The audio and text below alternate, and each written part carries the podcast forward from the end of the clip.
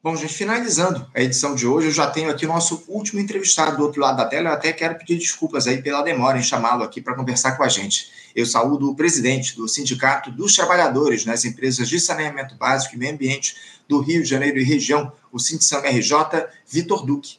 Vitor Duque, bom dia. Bom dia, bom dia a todos, bom dia Anderson Gomes, bom dia aos companheiros que me antecederam, deputado Chico Alencar, doutor Maurício Lacerda e o William Gonçalves. Obrigado, obrigado, Vitor, pela sua participação aqui com a gente no Faixa Livre. Primeira vez que a gente conversa contigo aqui no nosso programa, uma alegria te receber no nosso Faixa Livre. Agora, o Vitor, a gente queria falar com você, tratar contigo a respeito do setor do saneamento no nosso país, né? Um setor importantíssimo e que tem sofrido ataques constantes nesses últimos anos. Nós aqui no Faixa Livre temos acompanhado de perto todo esse processo, Vitor, questionando as ações de uma institucionalidade que restringe direitos fundamentais à nossa população. É isso, é disso que se trata, que é o acesso à água potável e à coleta de esgoto. Tivemos aí a divulgação de dados recentes que reafirmaram essas nossas preocupações, Vitor. Os números do último censo demográfico mostraram que a proporção de brasileiros com acesso a rede de coleta e tratamento de esgoto no país cresceu de 52,8% em 2010 para 62,5% em 2022. Mas ainda há 75,8 milhões de pessoas sem acesso a ela, essa rede, que representa 37,5% da nossa população. Ainda vive desconectada desse sistema.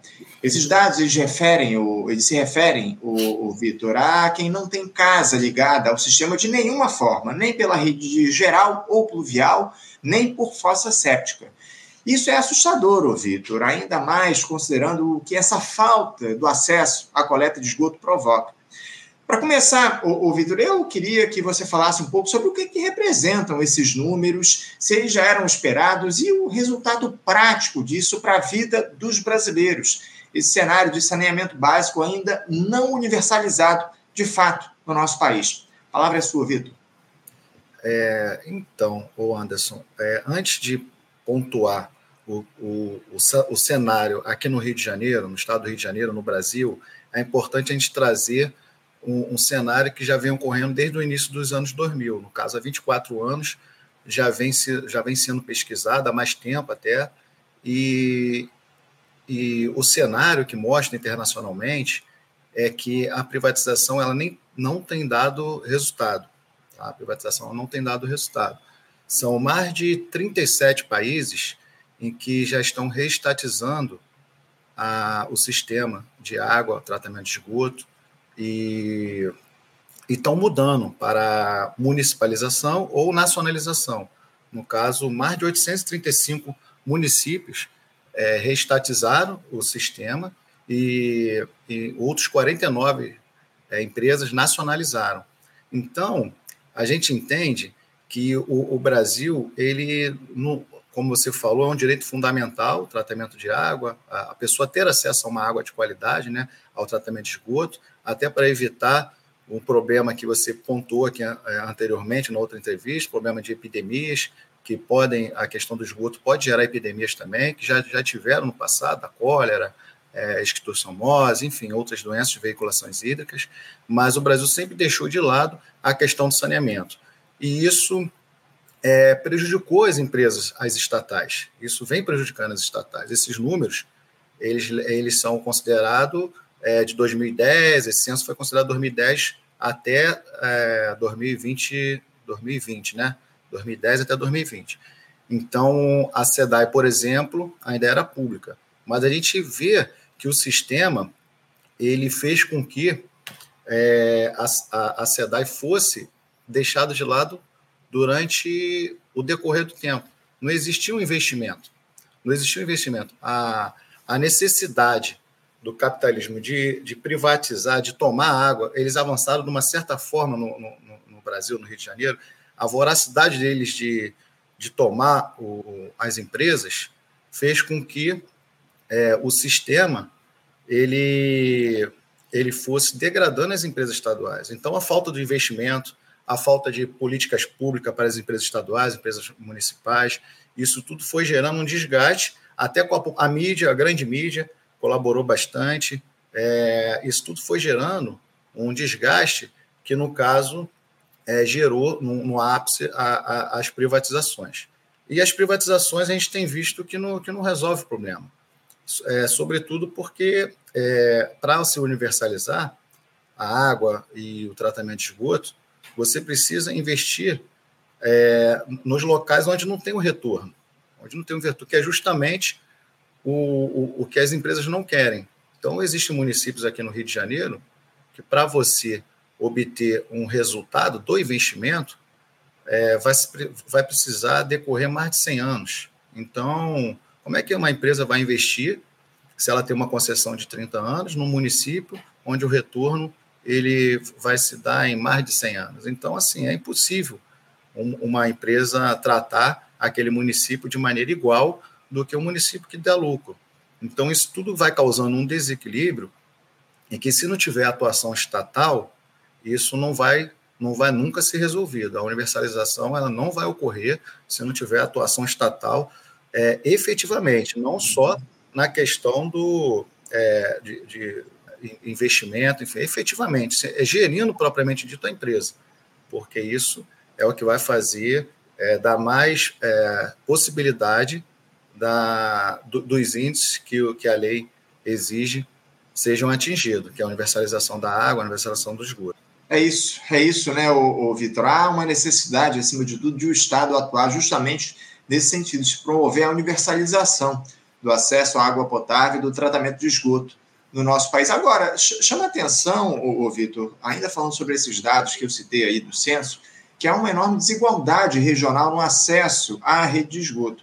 A região norte, por exemplo, tem o pior atendimento do país, com apenas 46,4% dos moradores com acesso à rede coletora, pluvial ou séptica. Já a região mais atendida é a região sudeste, com 90,7% das pessoas com acesso à rede coletora. É, por que, que há essa diferenciação, Vitor? O que nos leva a esse cenário na avaliação de vocês, do Sintsama?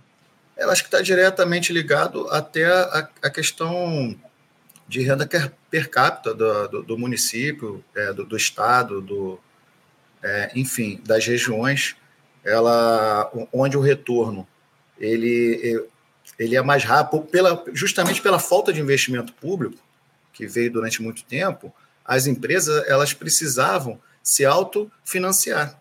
Vou dar um exemplo da SEDAI. A SEDAI está fazendo uma obra do Guandu 2.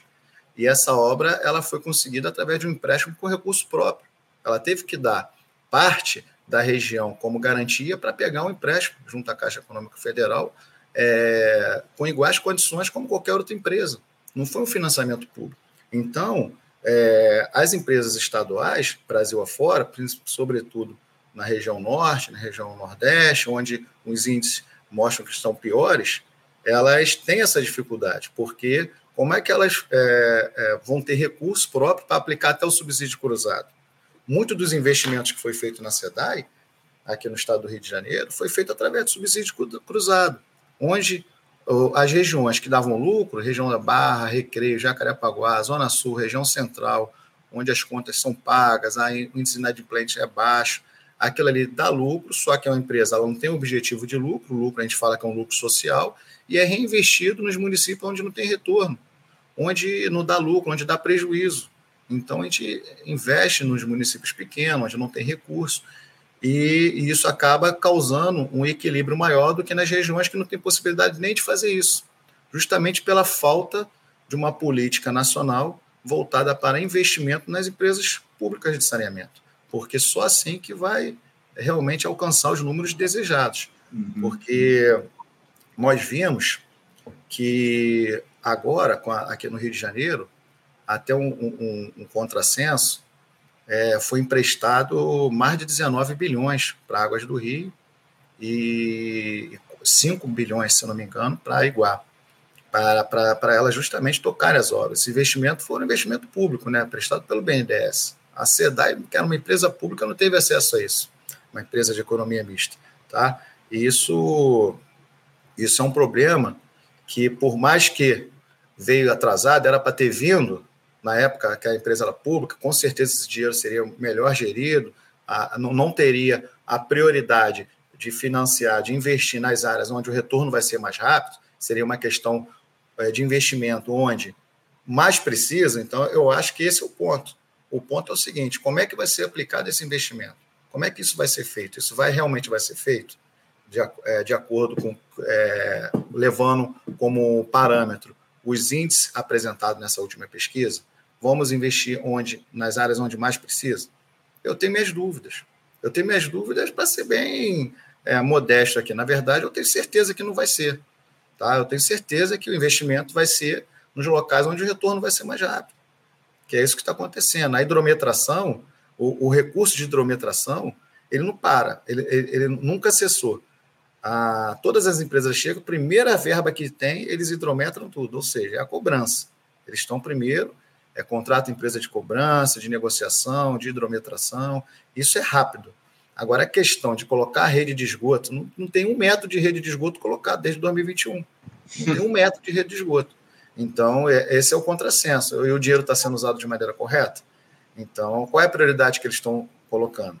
É, então, é, é isso. isso. né, o, o Vitor? Há, de fato, um interesse dessa turma em conseguir lucro rápido a partir da atuação na, na SEDAI. A SEDAI que foi fatiada e vendida aqui no Rio de Janeiro anos atrás, e você falou a respeito da atuação é, da, da Águas do Rio, acima de tudo, não há qualquer tipo de interesse e, e tampouco há fiscalização em relação à atuação dessa empresa aqui no nosso, no nosso município. A fiscalização ela está muito aquém das necessidades. Eu queria aproveitar algo que você citou na tua, na tua resposta anterior para trazer aqui contigo, o, o Vitor. Você vê algum interesse efetivo, alguma movimentação do governo federal no sentido de construir uma política pública para o setor do saneamento aqui no nosso país nesses últimos, nesse último pouco mais de um ano? Como é que o governo Lula tem se colocado na construção de políticas públicas para esse setor, na tua avaliação, Vitor?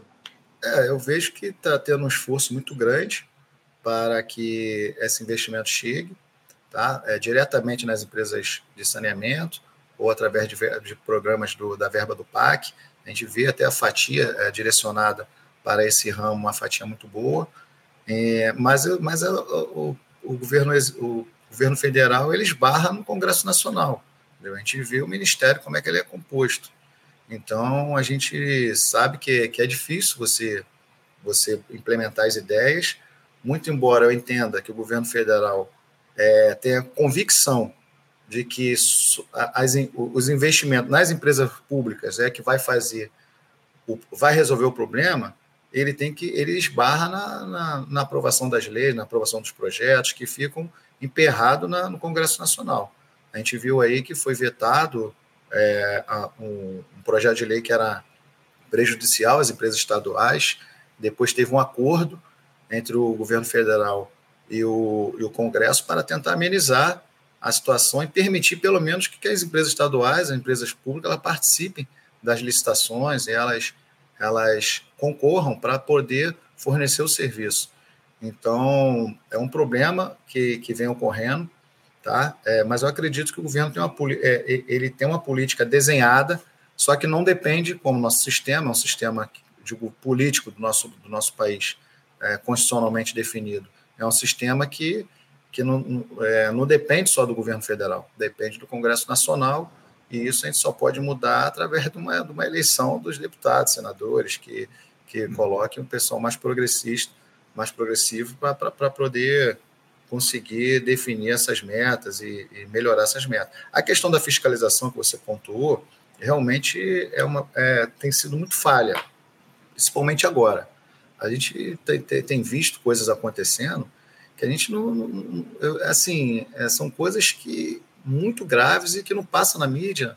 É, as fiscalizações elas não vão aos locais, são estações de tratamento de esgoto paradas, jogando esgotos a céu aberto, é, crimes ambientais ocorrendo. Então, assim, são, são fatos que eu, que eu não vejo as janelas atuando.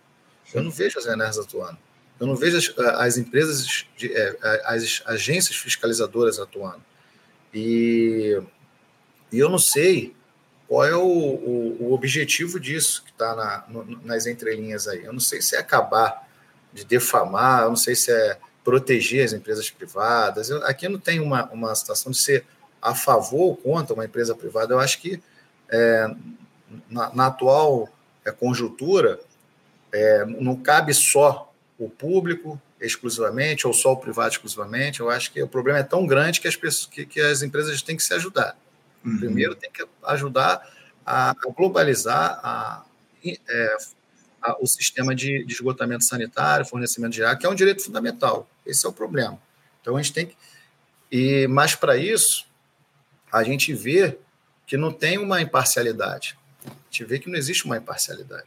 Existe uma fiscalização rigorosa nas empresas públicas e, e uma falta de fiscalização nas empresas privadas, porque a, a, a Baixada Fluminense, Baixada Fluminense, ela está reclamando aí diuturnamente, através de, de redes sociais, porque não tem espaço na mídia, através de jornais que estão sem água, que esgoto nunca tiveram, esgoto nunca tiveram, mas estão sem água, é, nunca estão é, pedindo a, a SEDAI de volta, estão fazendo manifestações, pedindo a SEDAI de volta, e na verdade o que a gente vê é que hoje as empresas elas escolhem a população que vai ficar sem água. Então, elas tiram água de um determinado município, uma determinada região, não sei se por questões econômicas, por questões de maior lucratividade, de menor inadimplência, porque tem, isso tem que se levar em consideração, não é uma coisa aleatória.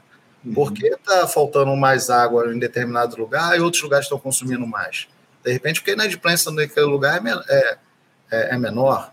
De repente, porque ali está tá arrecadando mais. Então, isso tudo tem que ser avaliado, isso tudo tem que ser fiscalizado, entendeu? Porque é, é o direito fundamental não pode ser relativizado.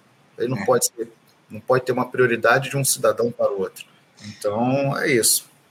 É isso. O atendimento, como você muito bom, bem coloca aqui para a gente, precisa ser, acima de tudo, universalizado. As pessoas têm os mesmos direitos e precisam ser atendidas com respeito e com, acima de tudo, com o serviço que elas merecem. Né? Eu tenho colocado aqui muito frequentemente no nosso programa os problemas que a gente tem passado aqui no Rio de Janeiro em relação ao serviço da empresa Águas do Rio.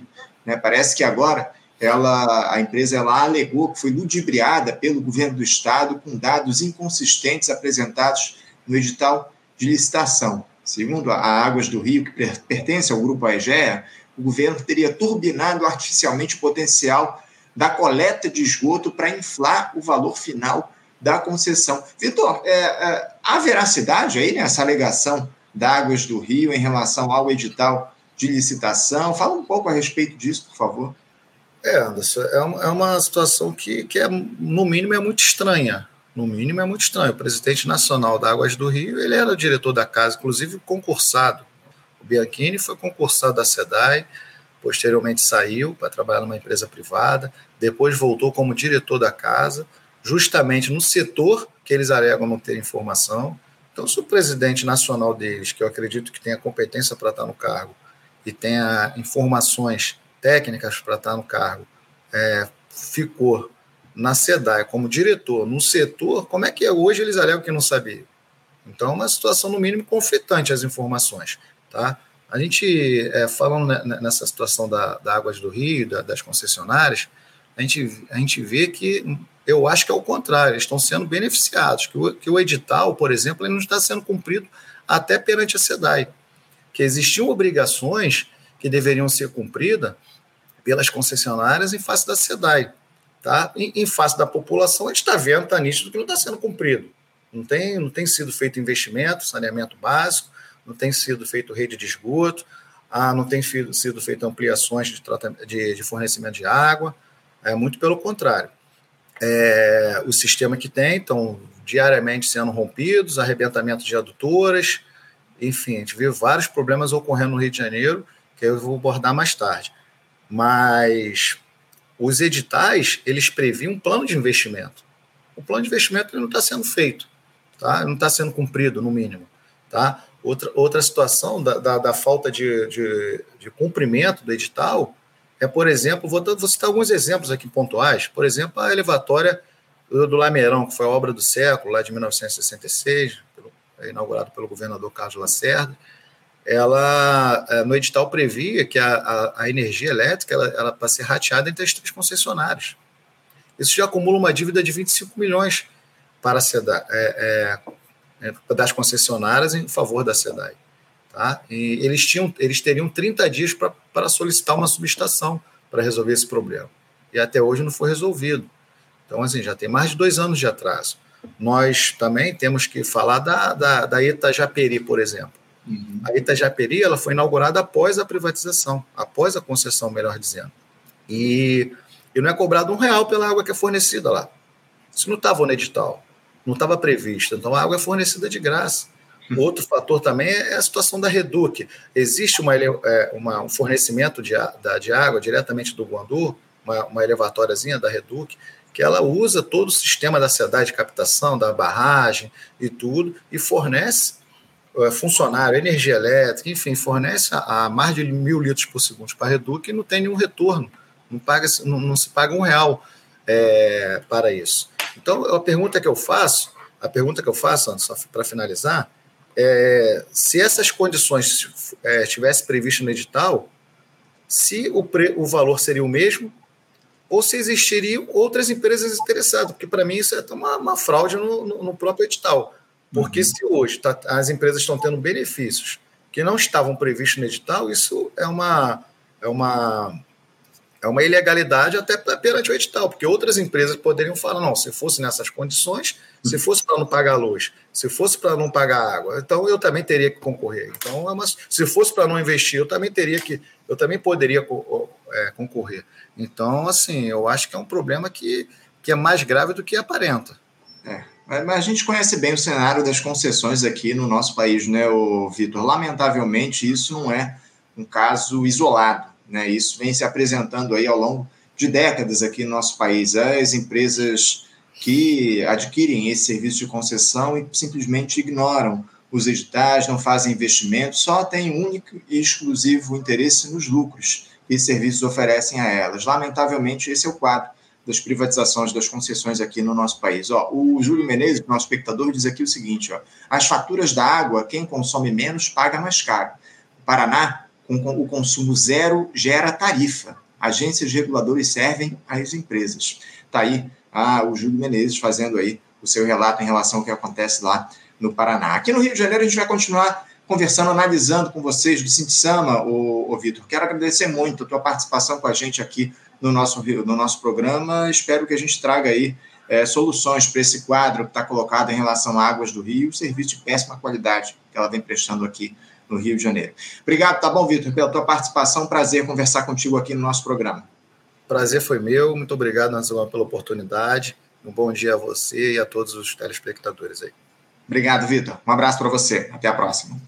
Conversamos aqui com Vitor Duque. Vitor Duque, que é presidente do Sindicato dos Chamalhadores nas empresas de saneamento básico e meio ambiente do Rio de Janeiro e região, o Sindicato RJ, falando um pouco sobre o cenário aí do saneamento no nosso país, sobre a situação da Águas do Rio, empresa aqui no Rio de Janeiro que comprou, que, aliás, que conseguiu a concessão de parte da SEDAI, especialmente nos municípios da. em alguns municípios aqui, especialmente a capital do Rio de Janeiro, enfim, falou aí sobre um pouco do descaso dessa empresa em relação ao serviço de distribuição de água e saneamento, coleta de esgoto aqui no Rio.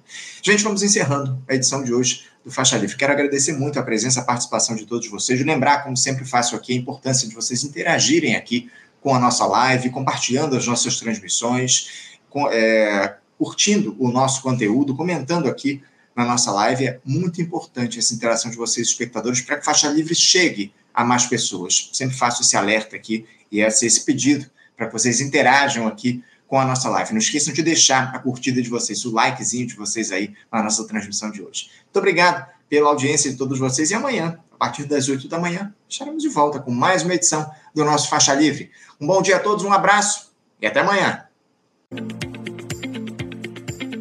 Você, ouvinte do Faixa Livre, pode ajudar a mantê-lo no ar.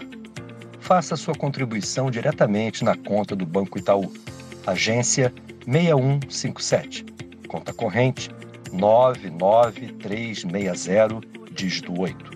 Esta conta encontra-se em nome do Sindicato dos Professores do Município do Rio de Janeiro e região, o Simpro Rio, uma das nossas entidades patrocinadoras, mas seus recursos são destinados exclusivamente para o financiamento do nosso programa. Você pode fazer sua doação de qualquer valor, utilizando também a nossa chave Pix, que é ouvinte@programafaixalivre.com.br. Sua contribuição é fundamental para a manutenção desta trincheira progressista no ar.